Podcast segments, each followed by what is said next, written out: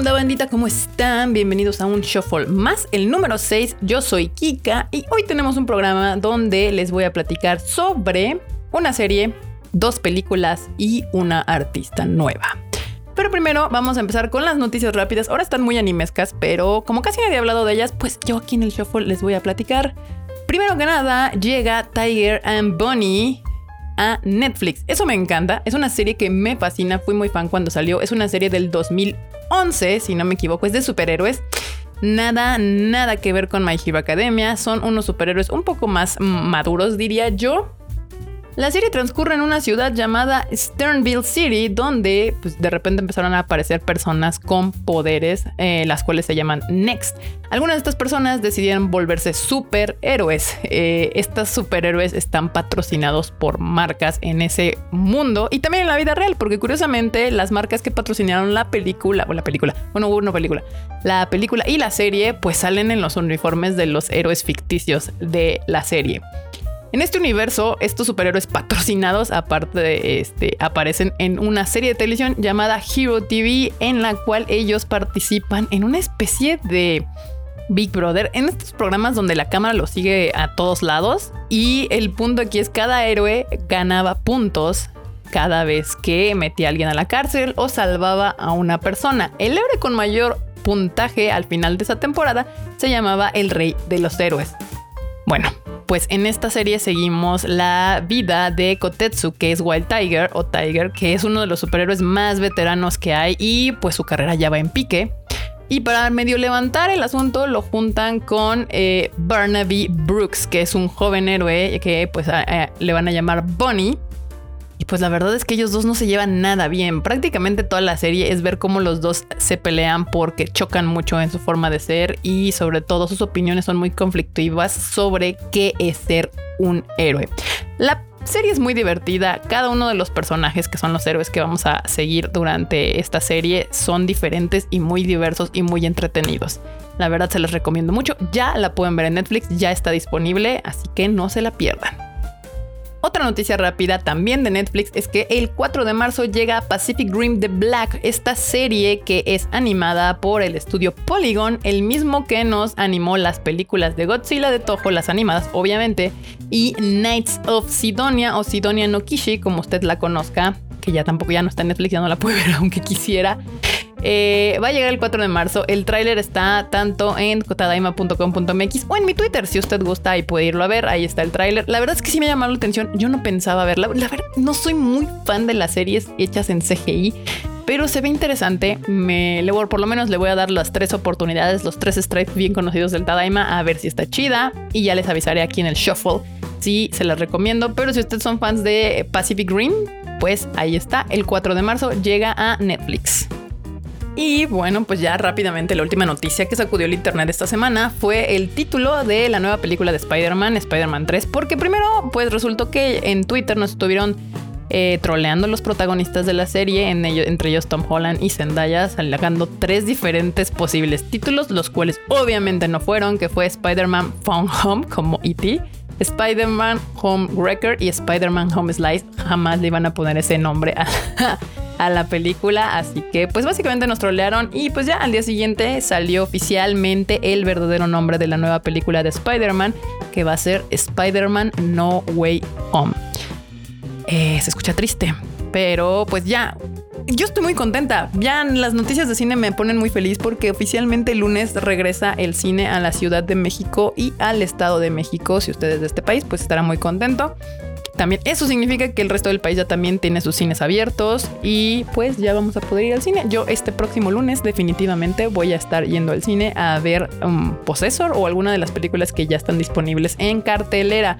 Si ustedes de otro país, espero que próximamente ya podamos tener sus cines abiertos. Creo que Argentina ya iba a abrir, también Colombia, entonces pues ya con calmita, pero próximamente también tendremos nuestras películas de anime, no se les olvide que ya vienen eh, la, la trilogía de Fate State Night Heaven's Field. Y también tenemos eh, Violet Evergarden de Movie. Así que pues nos andaremos viendo por ahí en el cine. Ahora sí, entremos de lleno, de lleno a las recomendaciones de esta semana. Y bueno, me tardé en grabar el podcast porque no sé qué comí en la semana y me enfermé bastante gachito, así que el jueves y el viernes no salí de mi cama. Pero por otro lado, eso sirvió para que me pusiera a ver unas bonitas series. Y descubrí una serie de doctores que la verdad está, está interesante, se llama New Amsterdam. Ya saben que estas series de doctores, de hospitales y demás les van súper bien porque se prestan muchísimo a conflictos por capítulo mientras viene siguiendo el storyline de cada uno de los doctores. Y esta en particular que tiene de diferente New Amsterdam con las millones de series que hay de doctores por ahí que, que podemos ya haber visto. Y es que New Amsterdam es un hospital público en Estados Unidos. Y ustedes dirán, ¿y eso qué, Erika? ¿Eso qué? Bueno, en Estados Unidos no existe el concepto de eh, pues eh, la salud pública. La salud en Estados Unidos es privada, es el único hospital público que tiene Estados Unidos, lo cual permite que la serie toque temas bastante diversos y complicados y sociales que no se tocarían en otro tipo de series por lo cual me parece muy interesante. Cada capítulo trata temas como de eh, la diversidad, eh, pues la gente sin casa, los homeless, que es un gran problema que tiene Estados Unidos y que se tiene en todo el mundo, la drogadicción, la gente transgénero, los inmigrantes, cuestiones psicológicas. La verdad es que la serie está bastante entretenida, me la pasé muy bien. Es una serie de doctores, es un drama médico como todo lo de como suelen ser los dramas médicos, pero me parece que la perspectiva que toman es muy interesante. Es una serie súper familiar, bastante ad hoc para verla con tu mamá, con tu abuelita, con tus hijos, con tu esposa, con tus mejores amigos, con cualquier persona. Es muy familiar, se presta muchísimo para, ya sabes, la cenita, el desayunito, poner algo que no requiere mucha atención de tu parte, pero que te la vas a pasar bien y es entretenida. Los personajes son bastante entrañables y yo creo que se la pueden pasar muy bien. Ahorita hay dos temporadas en Netflix ya se aprobaron tres más. Supongo que le ha ido espectacularmente en los ratings. Curioso, dato curioso, la, el capítulo final de la segunda temporada se llamaba Pandemia y ellos no lo sabían que iba a suceder lo que ya sabemos que sucedió.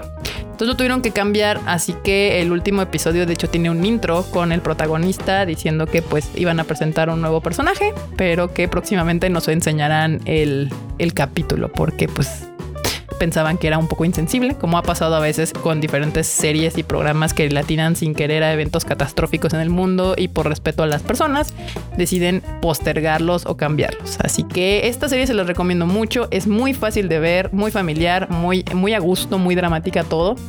Eh, y de hecho creo que le está yendo muy bien. Está en el número 2 en Netflix ahorita, en México creo. No está nada mal. Eh, se llama New Amsterdam y lo pueden ver en Netflix.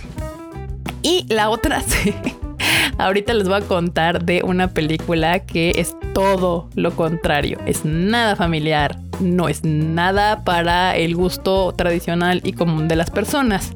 Una película de horror, comedia oscura, eh, se llama Cuties, que se traduciría como piojos prácticamente la película.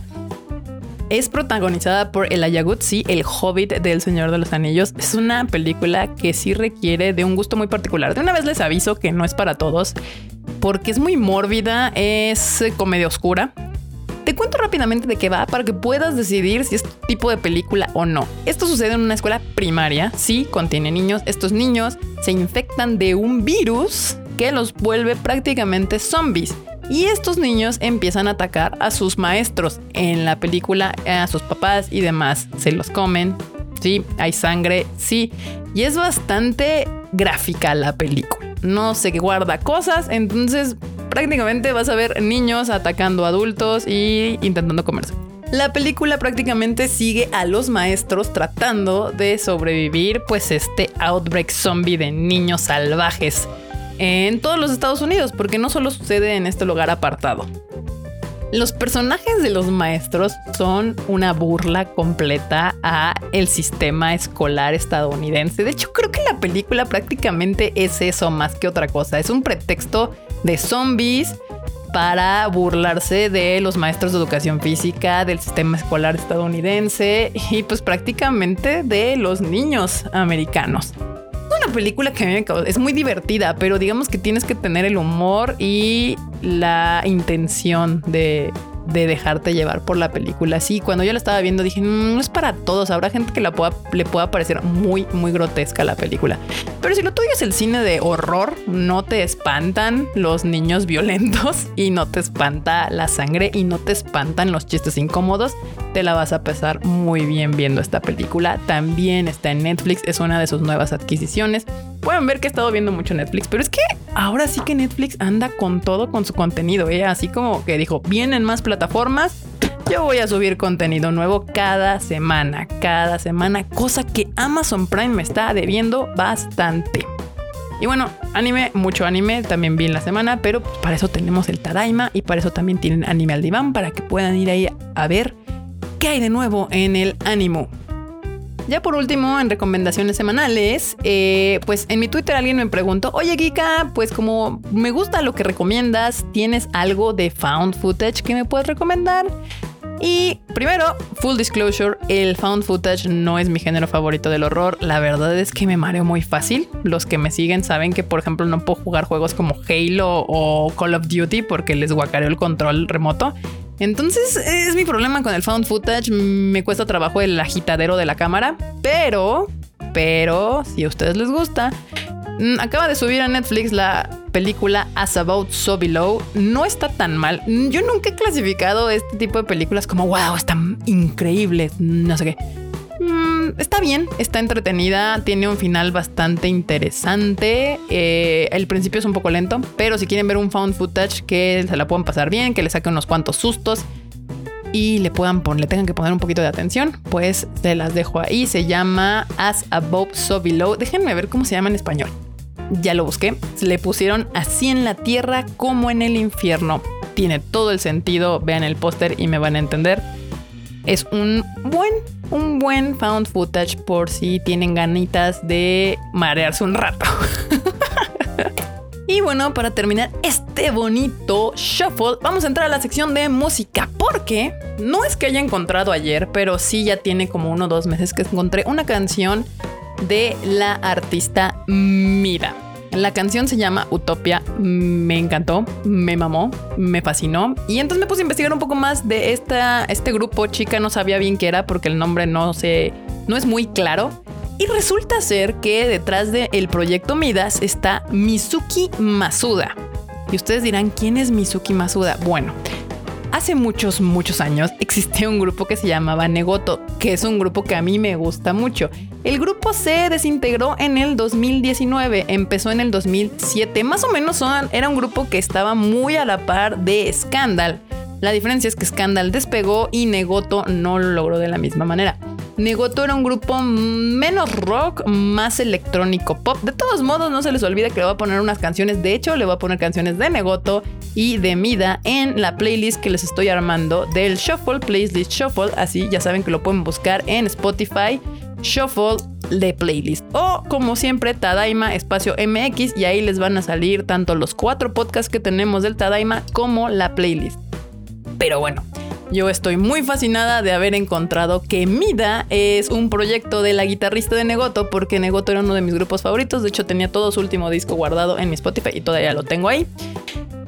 Así que mi recomendación musical de esta semana es Mida con doble I M I I D A.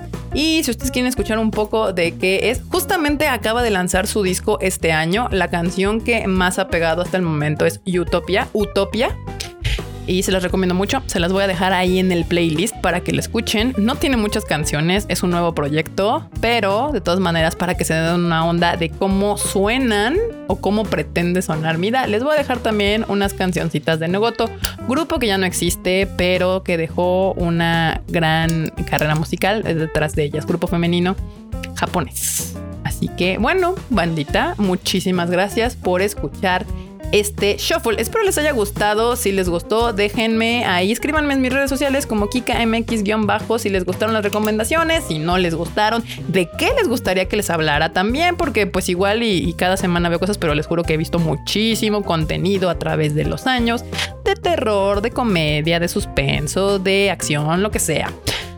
No se les olvide que también está el Rage Quit, que es podcast de videojuegos que tienen Marmota y Mr. Q ranteando sobre lo que pasa cada semana en el mundo de los videojuegos. También tenemos Animal Divan de Mr. Freud, que ese creo que es el que más escuchan porque es más cercano a lo que es el Tadaima, pero no se les olvide que ahí pueden saber qué es lo chido que está en cada temporada de anime, con la melodiosa voz de Mr. Freud. Los podcasts los pueden buscar en Spotify, en Apple Podcast y en Google Podcast. Y la manera más fácil que les aparezcan es poniendo Tadaima espacio MX, MX en el buscador y ahí les van a aparecer. Yo soy Kika, mis redes sociales en todos lados son KikaMX-bajo o KikaMX nada más y así me pueden encontrar en todos lados. Muchísimas gracias por escuchar este shuffle, espero les haya gustado y nos escuchamos en el siguiente.